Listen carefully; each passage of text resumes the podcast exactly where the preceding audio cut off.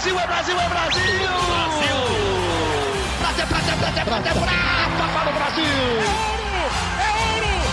Grite junto! Medalha de ouro para o Brasil nos Jogos Olímpicos! Rumo ao pódio!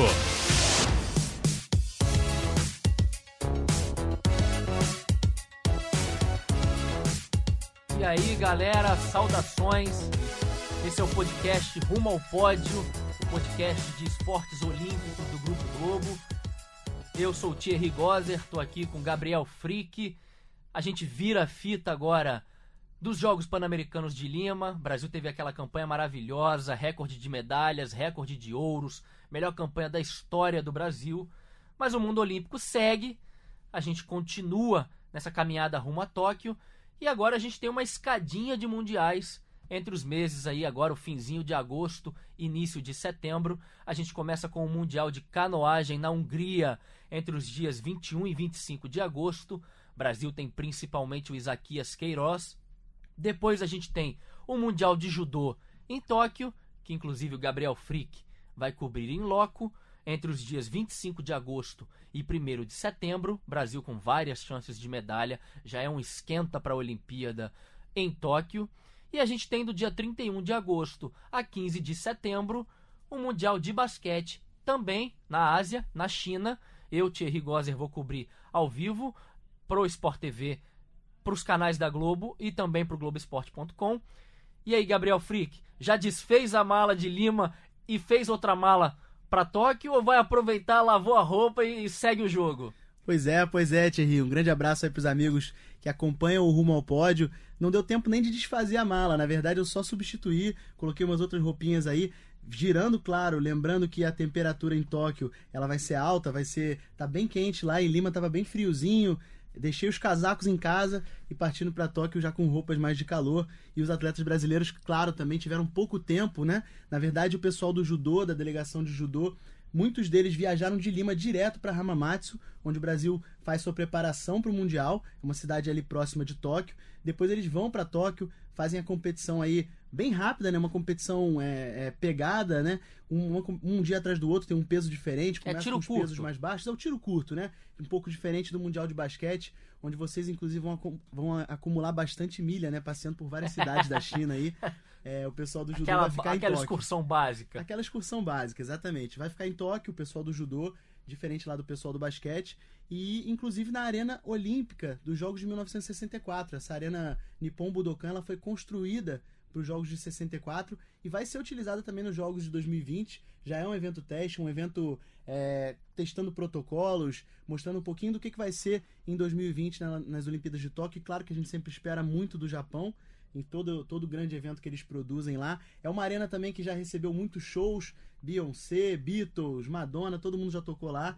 E os brasileiros, claro, chegando com bastante esperança aí, sobretudo depois de uma campanha boa no pano, o judô, não foi uma campanha recorde. Nas outras três últimas edições o Brasil vinha mais forte, ganhando 13 pódios, mas o Brasil teve aí algumas medalhas importantes, como por exemplo a Mayra Guiar e a Rafaela Silva, que nunca tinham conquistado ouros é, em Pan-Americanos, Jogos Pan-Americanos, e conseguiram essa conquista aí. Então o Brasil vai forte para o Mundial de Judô. Claro que é na casa dos japoneses, a gente sabe que é, os caras dominam o esporte, né? É, mas vamos, vamos deixar isso para daqui a pouco. A gente continua falando de, de judô, porque aqui a gente tem que jogar nas 11, né? Gabriel vai para o Mundial de Judô, mas entende bastante de canoagem, acompanha o Isaquias desde o ciclo olímpico do Rio 2016. E a gente tem agora um grande desafio para o Isaquias. É o Mundial de Canoagem na Hungria. É, o Isaquias foi medalha de ouro nos Jogos Pan-Americanos, mas não foi muito bem nas últimas etapas da Copa do Mundo. Gabriel acompanha mais de perto, vai poder falar melhor pra gente. É, qual a expectativa do Brasil para esse Mundial de Canoagem é, e qual a expectativa com relação ao Isaquias? É pra gente ficar preocupado se ele não medalhar? Ou pode ser que ele ainda esconda um pouco do jogo? É, o que, que você pode falar do Brasil nesse Mundial de Canoagem, Frick? É, Thierry, na verdade, assim, é, o Isaquias a gente sempre espera muito dele pelo nível que ele alcançou nos últimos anos, vem crescendo. E apesar dele não ter ido muito bem nessas etapas internacionais, né, na, na Polônia e na Alemanha, ele ficou fora do pódio ali, mas ele acabou indo bem nas, na, na, nas categorias curtas, né, do C1 500, que é a prova não olímpica. Isaquias sempre vai bem nessa, ele levou medalha de ouro nas duas e agora medalha de ouro no PAN também. Só que a diferença dessa é que ele, na verdade, não pode mais esconder o jogo, como ele vinha fazendo, como ele disse que fez no PAN, inclusive. Tem até uma história curiosa, né? De um alemão da Federação Internacional de Canoagem que estava lá assistindo o Isaquias lá em Lima, lá em Huacho, né? Uma cidadezinha a uns 200 quilômetros ali de Lima ele estava assistindo o Isaquias para ver o que, que o Isaquias tinha preparado para o Mundial. Sabendo disso, o Isaquias deu uma segurada na onda ali, deu aquela. acabou sendo campeão na frente do cubano, mas ele, a pessoa até se surpreendeu com ele que no final da prova ele olhava para trás, assim, esperando o cubano. O cubano não veio, ele levou o ouro, mas não fez aquele tempo maravilhoso. Mas nem por isso no Mundial o Isaquias vai segurar a onda, porque lá valem vagas olímpicas. A gente tem 170 vagas olímpicas em disputa é, o Isaquias, é claro que ele tem mais outras duas oportunidades, ambas no, em 2020, né? É um evento de, de, de Pan-Americano em Valparaíso, no Chile, e depois uma Copa do Mundo. Ele pode pegar a vaga nessas etapas, mas é claro que ele quer sair com, com essa vaga já garantida no Mundial para ter uma tranquilidade maior aí no planejamento. A gente sabe que o planejamento da seleção brasileira de canoagem e velocidade ele geralmente é focado para o segundo semestre, para eles estarem no auge deles no segundo semestre, e a expectativa é alta com Isaquias. A preocupação, claro, fica por conta do Erlon, que lá no Pan de Lima, fazendo a prova do C2000 com Isaquias, passou mal no meio da prova, ninguém entendeu muito o que, que tinha acontecido. Ele vinha de um resfriado, estava mal, mas acabou se recuperando. Está 100%, vai competir com o Isaquias lá e a expectativa é muito boa. A gente também vai ter lá o acompanhamento dessa etapa pelos nossos amigos Marcelo Correge, Helena Rabelo e Rogério Romera fazendo tudo aí pro Grupo Globo, acompanhando lá o Isaquias e o pessoal da canoagem nessa incursão pelas vagas olímpicas que a gente espera que saiam já garantidas, né, carimbadas. É, agora, saindo um pouco só dessa questão técnica, resultado, é, eu li a tua entrevista com o Isaquias aqui para o Globoesporte.com, para os Jogos de, de, Lima, e me chamou muito a atenção, assim, é uma coisa que no Twitter, inclusive, é, viralizou essa questão que também foi, foi tema de matéria do UOL, é, das horas de treino que o Jesus Morlan, né, que faleceu vítima de câncer, deixou para o Isaquias para todo esse ciclo de Tóquio. Para quem não sabe, o Jesus Morlan era um dos maiores técnicos, talvez o maior da história da canoagem em velocidade. É um cara muito estudioso. Ele foi vítima de câncer, morreu no ano passado, mas ele deixou para o Isaquias toda a planilha de treino até a Olimpíada de Tóquio. E isso é, isso é muito significativo. É, é um negócio assim difícil até de imaginar como que um cara que sabia provavelmente que ele estava com os dias contados, teve força para trabalhar e deixar isso para um cara que ele tratava como um filho. É, é, você que teve contato com Jesus também, com e com o próprio Isaquias. Como é que é isso, cara? É um negócio muito forte. É um negócio muito forte, é um negócio muito forte. E isso é impressionante quando o Isaquias fala, ele fala do Jesus Morlan como se estivesse no presente, como se o Jesus estivesse ao lado dele ainda treinando. Ele fala, ah, não, porque ele preparou isso pra gente, ele fez isso pra gente, é, essa competição aqui ele pensou pra gente. O Pan de Lima, inclusive, era uma competição que não valia nada assim, vaga olímpica, nada muito maior, né? Mas o Jesus colocou no planejamento dele. Então, em nenhum momento passou pela cabeça do Isaquias não fazer aquilo. Ele segue a rixa, como, conforme você falou, e inclusive ele tá tão focado, mas tão focado, que logo depois que ele conquistou a medalha de ouro é, lá no Pan de Lima, ele voltou para a água. Ele não tinha nem descansado ainda, voltou para a água para treinar. Para cumprir a planilha. Para cumprir a planilha de treinamentos. Então, assim, é, é, é um Isaquias completamente diferente. É aquele Isaquias meio maluco, que gostava de festa, do arrocha. O Jesus Morlan transformou ele completamente. A cabeça dele ela é focada para canoagem. É o Isaquias pai também agora, do Sebastian, né? Exatamente. Também, que traz um pouco mais de responsabilidade, a gente sabe.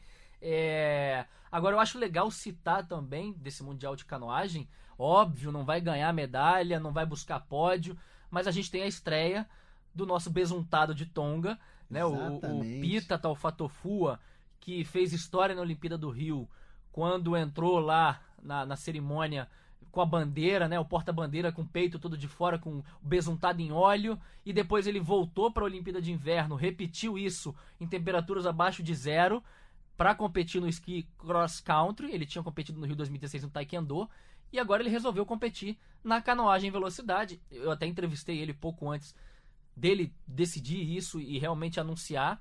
É... Ele treinou as primeiras semanas dele numa canoa improvisada, num caiaque ali, que, que não tinha nada a ver com o que eles vão competir.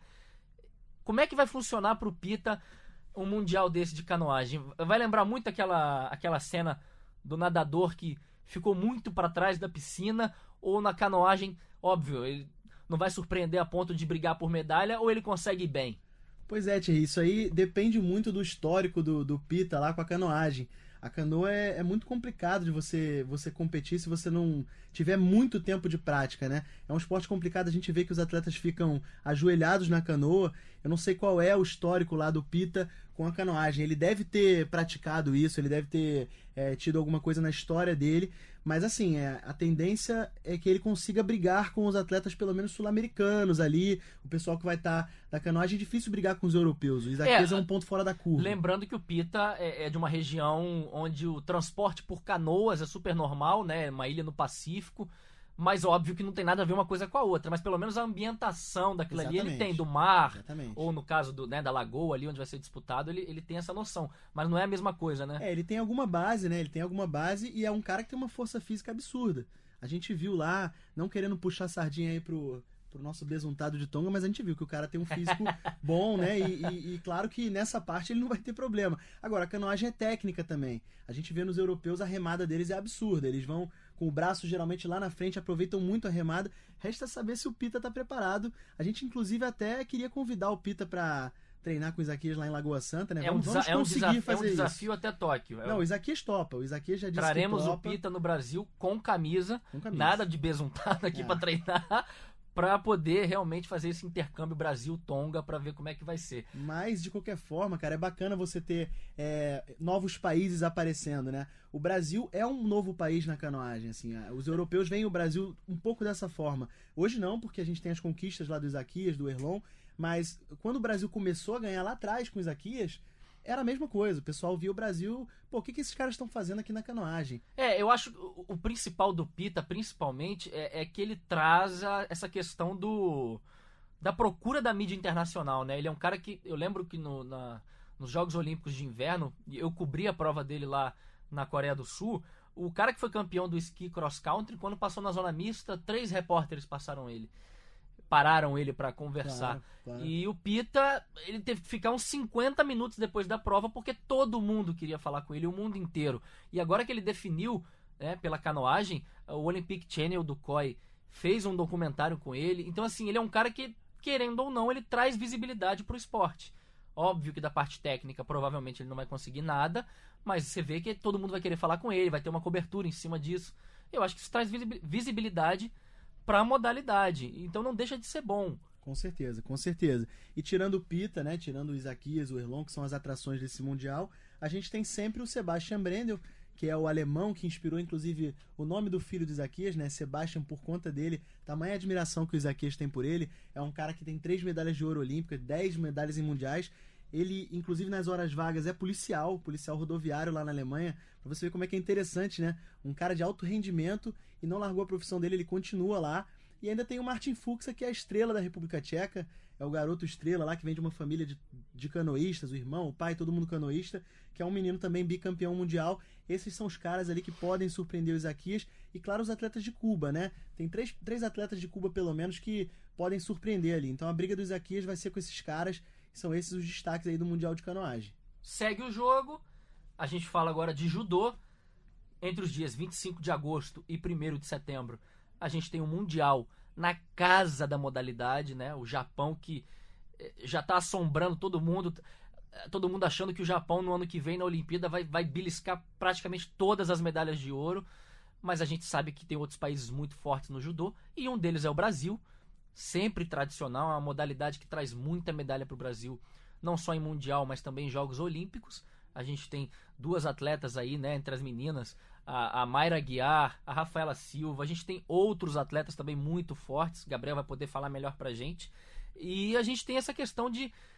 É um primeiro contato com o Japão pro judô, pro, pra esse mundo olímpico, né? É um evento teste.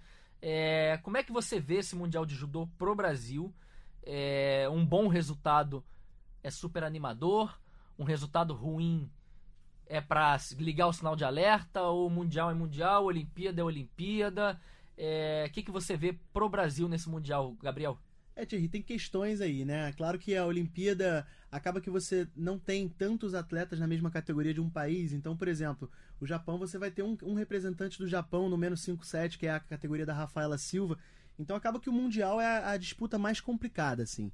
É, é, um, é um termômetro, porque se você for bem no Mundial, você sabe que há grande chance de, mantendo aquele treinamento, mantendo aquele giro de competições, chegar bem na Olimpíada também. E a gente tem atletas aí, como você citou, a Mayra e a Rafaela, que estão vivendo uma fase excelente. A temporada delas é muito boa. A Rafaela Silva, inclusive, deu uma entrevistão pra gente do Globoesporte.com, falou um pouco sobre a, a o período que ela viveu de dificuldade pós-Rio 2016, né? A badalação acabou afastando um pouquinho ela dos treinamentos e tudo mais. Só que agora é uma nova Rafaela de novo, né? Ela tá muito bem de novo, conquistou essa medalha do PAN que faltava para ela, vai chegar com sangue nos olhos, como a gente gosta de ver a Rafaela, e a tendência é que ela consiga sair com um pódio, a Mayra também. Mas é claro, é, o Mundial de Judô é uma competição muito complicada, ainda mais sendo na casa do Japão. É até difícil você fazer previsões dos japoneses. A cada ano que passa, em cada Mundial, vem um atleta novo que ninguém nunca ouviu falar, mas que vai e, e chama atenção. O japonês, o, o, o judô para eles é como o futebol é pra gente aqui, em termos de paixão, os caras são completamente apaixonados. É, é uma arena icônica que já recebeu os Jogos Olímpicos, então eu, eu acho que vai ser um grande público lá, eu acho que vai ter uma atmosfera muito bacana, uma atmosfera um pouquinho olímpica, uma mostra, um temperinho do que a gente vai ver lá em Tóquio. E claro, vai ser muito difícil para os atletas brasileiros, mas a gente Aí tem várias ia- chances aí. Aí eu ia te perguntar, pra gente ser bem específico, quem do Brasil briga por medalha, você acha? Olha, Thierry, tirando a, Rafa e a, e a Mayra Guiar, que para mim são as principais apostas, sobretudo pela temporada que elas vêm vivendo, a gente tem o Daniel Carnin no 66 quilos, que foi medalha de prata agora no PAN, tá vindo muito bem. A gente tem o Davi Moura e a Bia Souza, que foram bronze no PAN, e eles vão vir aí nos pesados é, masculino e feminino, respectivamente. Tem, claro, o Rafael Silva, o Baby, que também luta nos pesados, não estava no PAN, é, tá se recuperando de uma lesão, mas já tá 100% para lutar. É, e temos a Maria Suelen Altman também nos pesados, né, mais 78, é, com chance de medalha. E fora eles, o Rafael Macedo. Eu acredito que esses sejam os nomes do Brasil que possam beliscar o pódio. E o Brasil ainda tem a oportunidade de sair com uma medalhinha ali no equipes mistas, né? A disputa por equipes mistas acontece no dia 1 de setembro. Ela encerra o Mundial. O Brasil já teve essa experiência em dois mundiais, 2017 em Budapeste e 2018 no Azerbaijão. E em 2017 o Brasil foi muito bem, ficou com a medalha de prata, só perdeu para o Japão. Então é claro que é uma categoria que inspira aí é, uma possibilidade para o Brasil e é uma categoria que vai estar nas Olimpíadas. É, a gente tem que ficar de olho aberto, né? Porque está bem pertinho. Provavelmente os nomes que vão estar em Tóquio são alguns desses nomes da seleção atual. Então essas são as principais chances do Brasil. Num evento que, inclusive, a gente precisa destacar que não tem a presença do Ted Riné, que é o francês, né, cara, multicampeão, Teremos- não sabe o que é perder. Teremos um outro campeão mundial nos pesados. É, pois é, teremos um outro campeão mundial nos pesados. A gente torce para que seja o Rafael Silva, o Baby, ou o Davi Moura. O Davi Moura, inclusive, em 2017, lá em Budapeste, lutou contra o Riné, perdeu. É, foi uma luta, assim, bem bacana, bem legal. É, o, o Riné, pra quem tá acompanhando a gente, talvez não, não tenha tanto detalhe. Ele é um francês, é um cara que não perde. Eu já até perdi o número de lutas, mas passou de 100. Que ele não é derrotado. É impressionante o domínio dele contra os rivais da categoria dos pesados. É, e é impressionante a facilidade dele. Ele é um cara de quase 2 metros de altura e parece que luta com, com 70 quilos, entendeu? Exatamente. É, é impressionante realmente como ele luta, mas não vai estar Não vai estar. no Mundial do Japão. Uma pena, mas abre caminho para os brasileiros, né? Você falou aí do Davi, do, do, do Rafael. Quem sabe o Brasil não consegue surpreender. Eu acho que sem o Rinê a gente tem talvez os japoneses como, como os favoritos pro, pro ouro no pesado, mas o Brasil pode fazer luta igual Isso, e isso. quem sabe beliscar um ouro aí. É, e só para explicar pro pessoal por que, que o René não tá nesse Mundial, é, o René parou, né? Ele tinha parado de lutar, ele, ele ia parar um pouquinho com a carreira dele, entrou num projeto lá do Paris Saint-Germain, coordena uma sessão de judô no Paris Saint-Germain que estava inativa há alguns anos, é, e ele estava tocando esse projeto, mas ele decidiu voltar, tá voltando às competições, ainda não, não dá para competir o Mundial, mas quem sabe o René não aparece lá em Tóquio 2020 para fazer aquelas lutas dele, que é um cara, É, assim, ele- absurdo ele-. Antes do Mundial ele fez acho que um ou dois Grand Prix. Exatamente. É, ganhou, óbvio, ele continua invicto, mas a última luta dele foi um perrengue Um pra perrengue. ele que eu achei que ele ia perder, mas ele conseguiu vencer de novo e vamos ver pra Olimpíada de Tóquio como que ele vai chegar. É, e ele não vai lutar se não tiver 100%, porque é muita coisa em jogo pra ele, né? Ele, só, ele tem mais a perder. Porque ele tá invicto, tem. Se ele não perde do- desde 2010, Thierry, pra você ter uma é ideia. muito tempo. É um japonês que ganhou dele, que inclusive já parou de lutar, não aparece mais nos torneios internacionais. Então, assim, é muito tempo, ele tem muito a perder. Então é complicado pro Rinê voltar assim. Ele vai fazer esses campeonatos aí para tentar voltar ao máximo da forma dele e quem sabe a gente não veja o René novamente em Tóquio. A gente continua agora aqui no podcast Rumo ao Pódio. Último assunto nosso é o Mundial de Basquete, torneio que acontece na China, em oito cidades sedes, entre os dias 31 de agosto e 15 de setembro. Brasil participando, Brasil no grupo F, vai enfrentar na primeira fase a Nova Zelândia, a Grécia, do Giannis Antetokounmpo, e também, fechando a primeira fase, o Brasil pega Montenegro, que inclusive nós jogamos contra agora na, no fim de semana pelo torneio de Lyon, torneio preparatório. O Brasil ganhou por 80 a 69. É, e mais do que o, o resultado do jogo, é, o Brasil deixou uma ótima impressão nesse torneio de Lyon. Estreou ganhando a Argentina, fez um primeiro tempo muito duro contra a França, que é um time que está cotado para chegar pelo menos até as semifinais do Mundial. Então, assim, a expectativa é boa. O Freak vai estar tá do meu lado lá, vai estar tá no Japão. A gente vai estar tá praticamente no mesmo fuso. Exatamente. Né? Completamente diferente aqui do Brasil. A gente vai estar tá um pouco, um pouco à frente no horário. É, para quem quiser acompanhar o Mundial de Judô, o Sport TV transmite, né? O Sport TV 2 e 3 transmite o Mundial de Judô. O, o, desculpa, o Mundial de Basquete. O Brasil vai jogar a primeira partida às 5 da manhã, né? Horário de Brasília, contra a Nova Zelândia. O jogo contra a Grécia é às 9 da manhã. E o terceiro jogo, fechando a primeira fase, contra Montenegro, é de novo às 5 da manhã. É, Gabriel, vai dar para assistir um pouquinho do Mundial de Basquete lá, lá do Japão ou o judô é corrido? Rapaz, vai ser corrido, vai ser corrido. O Sport TV, inclusive, vai transmitir também as finais lá do Mundial de Judô de 5 às 7 da manhã para quem quiser acordar um pouquinho cedo aí no Brasil, já tomar um café da manhã antes de ir pro trabalho assistindo o judô. É, mas vamos tentar acompanhar, claro é, primeiro o trabalho dos amigos e, claro, um pouquinho do Mundial de Basquete. Mas aproveitando, Thierry, você que vai estar tá lá, com certeza está tá bem próximo aí do pessoal do basquete, está tá se preparando para isso. É, eu queria que você falasse um pouquinho primeiro desse grupo do Brasil. Me parece um grupo um pouquinho difícil, não? É um grupo complicado. O Brasil não, não deu tanta sorte no sorteio, mas, é, como eu disse, o torneio de Lyon ele trouxe é, uma motivação maior para esse grupo. É, o Brasil fez bons jogos, se apresentou uma boa defesa, atacou bem, não se desesperou com a posse de bola, animou bastante o pessoal que gosta de basquete, que estava com o pé atrás com a seleção brasileira. É, esse primeiro jogo contra a Nova Zelândia sempre traz aquele nervosismo, né? A gente tem alguns jogadores do Brasil que nunca jogaram Mundial, né? Você tem o Didi, você tem o Iago, você tem o Caboclo. São caras que estão que no primeiro Mundial e principalmente o Caboclo e o Didi chegam com uma responsabilidade grande, provavelmente vão ser até titulares desse time. Então você tem é, é, caras que vão ter aquele primeiro contato. Mas eu acho que a gente ganha esse primeiro jogo contra a Nova Zelândia. Depois a gente tem um jogo complicadíssimo contra a Grécia. A Grécia já era é, uma escola muito forte do basquete, é um time muito técnico, alto.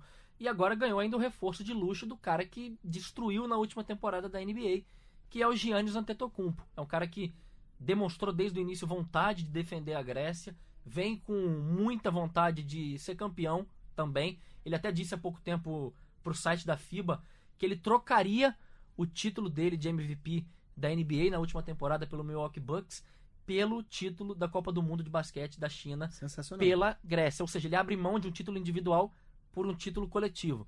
Então, assim, é um cara que vem muito motivado. Acho que o Brasil vai ter muitos problemas pela frente para pará-lo. Mas quem sabe?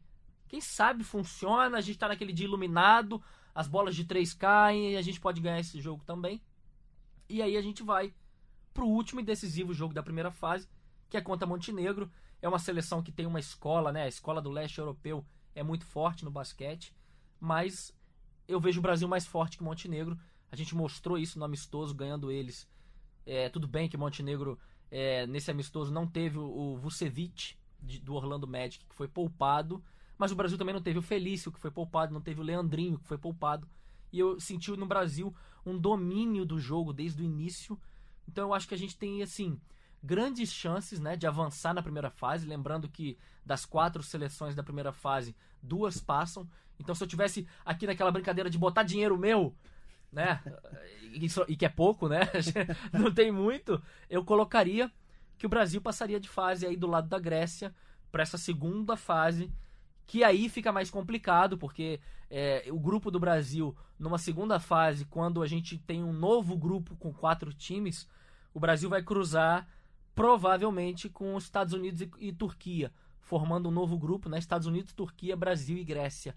E aí desse novo grupo a gente tem mais dois classificados que vão até as quartas de final. Então assim, é muito complicado, mas eu acho que é uma Copa do Mundo que o Brasil pode surpreender muita gente. E é uma Copa do Mundo que talvez seja a mais importante da história, porque a gente tem das 12 vagas para a Olimpíada, 7 vão ser definidas nesse Mundial da China. É, então o Brasil teria que, para conseguir essa vaga olímpica, teria que ficar entre os dois melhores países das Américas. Lembrando que a gente tem nas Américas Estados Unidos, Canadá, Argentina, Porto Rico, Venezuela, República Dominicana. Então a gente teria que fazer uma campanha melhor do que esses times. Sim. Vamos entender bem básico. Não quer dizer que a gente teria que chegar numa semifinal.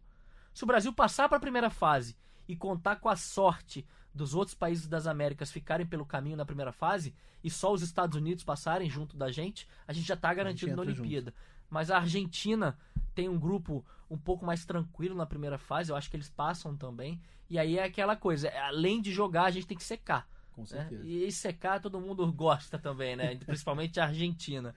Agora me diz um pouquinho, Thierry, dos destaques dessa seleção. Você falou dos estreantes, né?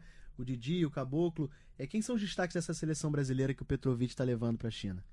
É um último ciclo, né? É, quem acompanha basquete há muito tempo, mas que não fica tão ligado ali, é, vai saber os principais nomes, porque você tem o Anderson Varejão, você tem o Alex Garcia, você tem o Marcelinho Huertas, você tem o Leandrinho. É, são caras que estão há muito tempo na seleção brasileira. Você tem o Marquinhos do Flamengo. É, é uma seleção já um pouco envelhecida, né? Uma média de idade alta, mas é uma seleção que os caras chegam bem fisicamente. Então, assim, para mim, além, além da idade é como o cara tá fisicamente. Esses jogos mostraram que esses caras estão bem para jogar. Então, assim, é, é, são caras que ainda é, dominam ali a tábua de pontuação para o Brasil. Eu acho também que seria muito difícil você chegar numa Copa do Mundo agora, no meio de um, de um ciclo de troca de gerações, você abrir mão de todos esses caras e contar só com a garotada nova. Eu acho que era muito peso em cima deles ao mesmo tempo que também é uma despedida desses caras. A gente sabe que o próximo. Mundial, só daqui quatro anos, muito provavelmente, né, é, seria quase absurdo você pensar que o Alex, que hoje tem 39 anos, estaria numa próxima Copa do Mundo daqui quatro. O próprio Varejão com 36 para 37, o Leandrinho a mesma coisa, o Ertas também. Então, assim, é, é uma despedida para esses caras. É um grupo muito experiente que eu acho que não vai sentir o peso dessa Copa do Mundo e ao mesmo tempo, é, é, como o Dwayne Wade brincou lá na NBA, a última temporada dele era a última dança, né, The Last Dance dele. Esses caras vão para a última dança deles pelo Brasil no mundial. E eu acho muito legal isso. É uma geração que é, todos esses anos havia muita expectativa, porque sabidamente é uma geração talentosa, todo mundo jogou na NBA. É, você tem o Varejão, o Leandrinho, foram campeões da NBA. Então, assim, esperava-se muito desses caras, os títulos não vieram, mas eles têm uma última chance aí de, de fechar é, positivamente a história deles pelo Brasil, Gabriel. Pô, com certeza, legal demais, Cherry. Inclusive, é, é, é, bom que os outros times concorrentes vejam caras desses, né? Conhecidos do outro lado da quadra. É, isso faz uma pressão, inclusive, né? Você ter caras experientes que já jogaram NBA, é, conhecidos, e é uma grande chance para eles aí. A gente vai encerrando o podcast Rumo ao Pódio. E lá da Ásia, o Thierry da China, eu do Japão, trazendo para vocês as novidades dos mundiais aí de judô e de basquete. É isso aí, pessoal. Bom dia, boa tarde, boa noite, quando você acompanhar o podcast aí. E a gente se fala na próxima semana, próxima terça-feira, rumo ao pódio. Até a próxima.